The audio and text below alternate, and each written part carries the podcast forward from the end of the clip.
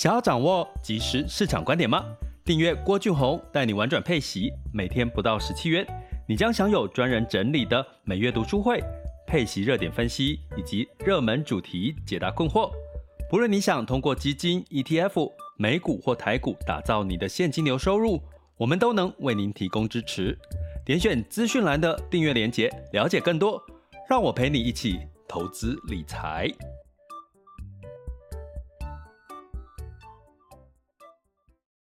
各位亲爱的学员以及听友们，大家早上好、中午好、下午好、晚上好。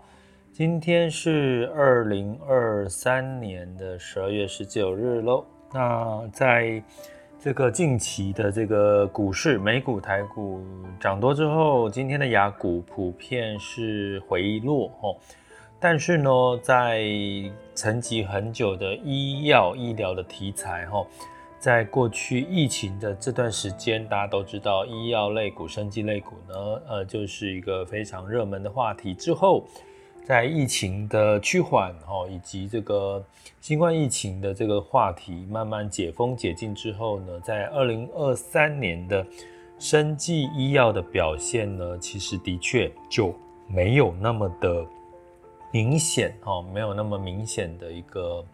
一个涨幅哈，呃，比如说哦，给各位看到就是，稍等我一下哈。目前如果是以生技医药来看的话，哦，比如说我们在境外的这个指数标普生技 ETF XBI，哦，就是它是市值规模最大的一个呃境外的生技 ETF 哈。那今年以来呢，是跌了十三点九 percent，那近一个月是跌了一点零七个 percent，这个是指数，这个是指数哈。但是呢，如果我们回头看这个基金哈，就是目前在境内买得到的生技相关的基金呢，呃，是大概有差不多四到七个 percent，近一个月的涨幅哈。所以某种程度哦，这就。大家可能会有一个疑惑，到底生技跟医药的题材该怎么看？其实我们今年几乎很少提到生技医药的题材，其实原因就是今年二零二三年，其实生技医药本来就不是一个话题，不是资金追逐的对象。还有呢，它对比二零二二年、二零二一年，可能在疫情大爆发的时候，他们的业绩啦，他们的财报成长的幅度。其实真的就相对科技股来讲比较没有亮点哦，但是在经过一整年的这个沉寂之后，哦，今天的标题下的是落后补涨吗？诶，生技医疗的类股有没有机会落后补涨？哈，那二零二四年呢？其实现在媒体又重回讨论生技医药的这个亮点，但是你要说二零二三年生技医药完全没有亮点，其实也不见得哈。呃，大家有听过一个叫做瘦瘦针，哦，瘦瘦针、瘦瘦笔这样子的一个东西吗？那基本上呢，它其实就在这个提到的是减重这个事情的一个呃话题，哈。那这个在瘦瘦笔呢，基本上它其实是一个叫专门用来作为打打针哦，它是针剂，哈，它是打针是叫做。减重针，吼，俗称的减重针，它其实是原本用在治疗第二型的糖尿病的降血糖用的针剂，哦，它叫肠泌素 GLP-1，吼，那所以它其实是用来降血糖的糖尿病。其实我觉得是还蛮有道理的，吼，大家知道，其实我们过去在减重很重要的，其实就是要平衡血糖，吼，呃，像我自己的做法可以提供给各位参考，像呃我在吃东西的顺序，我会先吃蛋白质。蛋白质之后再吃碳水化合物、淀粉类的东西，这样有什么好处？就是它可以让你的血糖，哦，像这个呃这个所谓的一般淀粉类的或者是碳水化合物，它比较像是叫做高升糖的一些食物。也就是说，你吃了淀粉类的或者是糖哦糖类的东西，会让你的血糖很快的就飙高。很快飙高会有什么状况？就是你会很容易就觉得，哎，好像很快就有饱足感了哈。可是呢，因为它叫高升糖，所以它降降下来的时间也很快，所以你很快的呢，你会发现你吃一些这个碳水化合物的东西，很容易就饿了哈。所以那你很容易就饿，你就很容易就是就下一餐就吃更多，或者是下一餐跟下一餐的间隔距离就比较接近哈。所以呢，其实很简单的一个瘦身方法哈，其实就是你一开始就尽可能的吃多一点蛋白质。什么是蛋白质？比如说是肉类的东西啦，或者是蛋呐，或者是你喝个豆浆，都可以哈。像现在市面上有很多豆浆，一瓶这种铝箔包装的、纸盒包装的，就有二十几克、二十克的这个蛋白，其实你就会很容易有饱足感。然后蛋白它又是属于比较是低升糖类的一些这个呃食物，也就是说呢，你吃了它之后，你的饱足、你的血糖是慢慢的往上升，然后呢，它下降的速度也慢慢的下降，所以你会感觉到你的这个一整天的饱足感就会延长的比较长。所以就有一个说法，就是说，哎，你可能比如说你今天比如说学生，然后你今天可能要大考。哦，或者是要做一些比较重要的考试，你早上就是哦，你避免你要你要考一整天，那最好的方式，你早上就吃什么？吃油腻的卤肉饭，真的，因为它里面就有油脂，然后又有这个蛋白，所以你吃一大碗的这个卤肉饭或者是卤肉呢，会让你一整天的饱足感还有精神呢，会会比你只吃那个什么。呃，平常我们吃的吐司啦，那些什么淀粉类的东西，你会觉得很容易那一那一整天很快的就撑过去，而且你可以对你的考试的这个脑袋的这个脑力哈，会可以支持的比较久哈。所以呢，其实某种程度，我为什么讲这个，就是说我们在讲，在今年其实，在医医药界流行的叫瘦瘦针、瘦瘦笔呢，它其实是就是要来控制稳定血糖、降血糖的这个第二型糖尿病用的这个。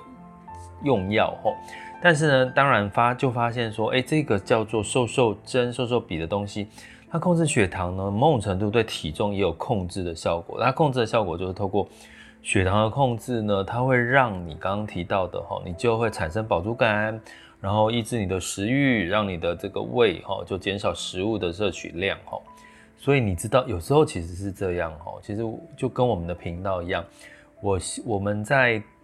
跟各位聊的，或者是教大家的，其实是你学会了一件事情的逻辑，其实你很多东西就通用了。如果说今天瘦瘦针、瘦瘦笔其实是在帮你透过平稳定你的血糖，然后让你减少食欲，产生饱足感来达到减重，其实有很多方法可以这样做。就像我刚刚讲的，你的饮食习惯的改变，因为我过去我们长辈都会说，呃，你一开始一定要先吃饭。对不对？然后汤要最后喝，哦，不要把汤混在饭里面。我那个年代是被长辈这样子教育过来的。可是你会发现，过去的饮食习惯就是很容易吃到高升糖的食物，然后你就会，哎，可能很快有饱足感，可是也很快的就又饿了，哈。所以如果你有这种状况，可以试试看我讲的，不一定要用这种瘦瘦针的方式来去做这个减重，哈。其实真的，我必须讲，真的很有效。现在。体重控制对我来讲，其实似乎就不是一个问题了哈。那至于在呃跟各位讲的这个呃瘦瘦针相关的这个呃药厂哈，就是有两家哈，就是叫若和若德还有礼来哈，这两家哈，还有包含像罗氏啦，罗氏罗氏就是大家知道那个你买那个血糖。血糖机啊，扎扎指、扎手指那个血测血糖血糖机，它很多人都是用罗氏的哈。所以这三大药厂呢，哎，目就是在抢这个减重的市场哈。所以这三大药厂在今年的表现其实相对是不错的哈。所以只要有投资到这三大药厂的，基本上它的这个表现就就会比较好。所以我们在讲这个 XBI 哦，就是这个生技医药的这个 ETF 跟。生技医药的基金，某种程度在生技医药的基金呢，近今年呢近一个月就涨了差不多，刚刚有提到四到七个 percent，今年以来大概跌了二点七八个 percent 嘛。那我刚刚讲说 XBI 大概就跌了差不多，给我再看一下哈，XBI。今年就跌了十三个 percent，哦，这落差就是在于在主动式管理的这个生技医药基金，毕竟还是会去挑选，会去做一些滚做一些调整啊，哈，所以在这个表现相对比较好的生技医药的基金呢，大部分的持股里面呢，就会有我刚刚提到的这三档，哈，这三档就是礼来，还有这个诺和诺德，还有罗罗氏药厂，哦，这三三个药厂。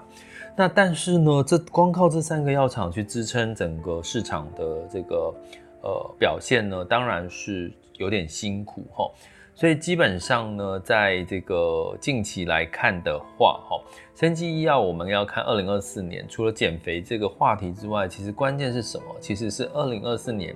对比二零二三年呢，甚至二零二二年，其实。终于，终于，医药产业呢，终于有一个比较亮眼的财报跟营收了哈。根据这个市场机构的预估呢，大概生医药产业呢，明年哦，它的营收获利大概会有十八个 percent，大厂主要是偏大厂哦，大厂会有十八十八个 percent 的获利的一个成长哦，营收大概是十个 percent 上下的一个成长，所以这个这个表现呢。基本上会跟科技类股差不多，哦，可能稍微逊色于科技类股的表现。所以，我们有讲二零二四年，我们主要的资金的关注还是会在科技之外呢。其实，生技它的在呃对比二零二三年的低基期，它的获利成长跟它的财报营收的成长，其实已经摆脱了二零二二年的这个高基期的这个。这个相对的的一个状况哈，所以明年的这个亮点会是医疗、生技相关的一个财报。那另外呢，另外一个亮点是什么？降息哈，降息对生技医药会有什么样子的一个助力呢？那降息呢，基本上大家去想哈，我们是不是有提到说，在这个生技医药的这个产业里面呢？他们又需要很多的这个助力，去大量的资金去开发。现在绿能也是这样的一个情况哈。绿能跟生技有个类样类似的情况，它呃，比如说生技需要大量的研发，需要大量的资金，大量的投入哈。那绿能也是需要大量的基础建设去做一些投入跟这个资金的运用，所以他们很需要去跟什么银行借钱哈，就是他需要投资方啦，他不可能拿全部拿自己的本金去做这些研发，去做这些基础建设。所以投资或者是跟银行借钱，就会产生什么借钱的利息成本。所以在过去二零二三年这个高利息、高息升息的阶段，会让这些像生技医药产业或者是绿能产业表现就没有办法很突出，因为他们借钱的成本太高了。明年开始，二零二四年降息，降息当然就会对于这个企业的借贷成本就会这个压力会稍微缓和哈。所以这带来的就是，也是这个明年生技医药题材的一个相对的一个舒压，哈，就是他们有机会，哈，因为降息受惠他们的获利，刚刚提到的获利成长的空间，哈。那当然不可讳言的是，在癌症的用药也是生技医药题材里面很重要的一个关键，哈。那大家也知道，我们我其实在二零二三、二零二二陆续提过，像这个精准医医疗的这个重要性。可是精准医疗现在有个状况，就是说你测检测出你的基因，你对症下药，你要用哪一种标靶药物？可是那些药物就没有，就是说你检测出你这样子的癌症病变，你可以对症用什么药？可是那个药还没有研发出来，就是现在是这种状况。所以呢，基本上精准医疗在前端的医疗已经越来越成熟，可是药还没有完全的这个准备好。所以呢，在陆续后续有关这个癌症用药哈，这个标靶药物呢，其实在这个话题里面仍然会是在二零二四年持续发酵的哈。那所谓的药物就是所谓的 ADC，就是抗体加药物的一个复合的一个治疗的一个药物。那这个东西就会在二零二四年呢，会持续有发酵的一个机会，所以在这两个刚刚提到降息以及获利的成长的空间，基本上呢，以及所谓的癌症用药的持续的一个开发，都有机会让这个呃癌症用药的这个相关的这个题材哈，像举个例来讲，像这个有。这个艾伯维哈 a b b y 哈，这这家这家就是专注在这个免疫治疗的哈，呃，像相关的，他最近又收购了这个癌症抗体药物的开发商，所以让这个艾伯维呢，也这个近期的股价表现也都还不错啦。哈。那 abby 也是在你几乎看你的生技医疗相关的基金哈，或者是 XBI 里面也都会有该档的一个持股哈。所以根据统计，跟各位讲一下，二零二四年除了降息、获利成长，还有癌症的话题持续不断之外，跟各位讲，二零二零年全球大概有九百九十六万人死于癌症，二零二五年呢，预估会有一千一百三十六万人死于癌症。好，那更长，好，三十年，二零三零年可能就会更多哈。所以这个癌症用药呢，相对来讲是会非常的重要。所以明年对于这些所谓的大厂哈，其实仍然是有它相对的亮点就浮现了哈。那当然呢，在生技医药的这个基的基金或者是 ETF 表现里面，我们把它分成生技跟医疗。那生技就是新药的开发，那医疗就是有包含医药之外，还有像一些医材哦，医疗器材哈。那所以它相对的表现会不一样。如果说你要属于长期投资，通常比较适合在医疗、医材、医药产业去做一个布局，会相对来讲是可以比较偏长投资。可是如果你比较独厚，像生技哦，刚刚提到的新药的开发，因为新药开发就是不是成功就是失败。所以呢，生技、生技类股就很适合做所谓的波段操作。那刚好呼应到有这个学员问我说啊，最近生技哈有一波的涨幅。我刚刚提到生技基金大概涨了四到这个呃四到刚讲几个 percent，七个 percent 吧哈。那基本上呢，他就说，诶，是不是需要获利了结？所以回到我刚刚提的生技跟医药，你要先分清楚，你投资的是生技产业还是？这个长期的医药，所谓医药就是有包含这个医疗器材啦，有包含这个呃像老年化的这个看护中心呐，这些有的没有相关的这些费用都算哈。一个是比较成熟，一个是呃不是零就是一哈，零就是不是零就是一百这样子的一个状况。所以生计哈，如果你投资的基金是比较偏生计，建议你做设定停利点，做波段操作。比如说你假设你今年觉得赚个。十个 percent，你就可以差不多十个 percent 就可以跑了啦。好，那或者是这个医疗的，哎，你就是每一年每一年就是长期的持有，哈，相信它都还是会给你一个稳定的报酬，哈。所以以上内容，哈，因为最近今年其实没有什么生计特别的一些呃亮点，所以我们就特别用一集直播跟 podcast 呢来跟各位聊一聊生计医疗。其实，在二零二四年，除了瘦瘦针、瘦瘦笔的话题之后，其实明年反而因为降息，让带来它有获利成长的空间。好，以上，这里是郭俊宏带你玩转配息，给你及时操作观点，关注并订阅我，陪你一起投资理财。想要掌握即时市场观点吗？订阅郭俊宏带你玩转配息，每天不到十七元，你将享有专人整理的每月读书会、配息热点分析以及热门主题解答困惑。不论你想通过基金、ETF、美股或台股打造你的现金流收入，我们都能为您提供支持。点选资讯栏的订阅链接，了解更多。让我陪你一起投资理财。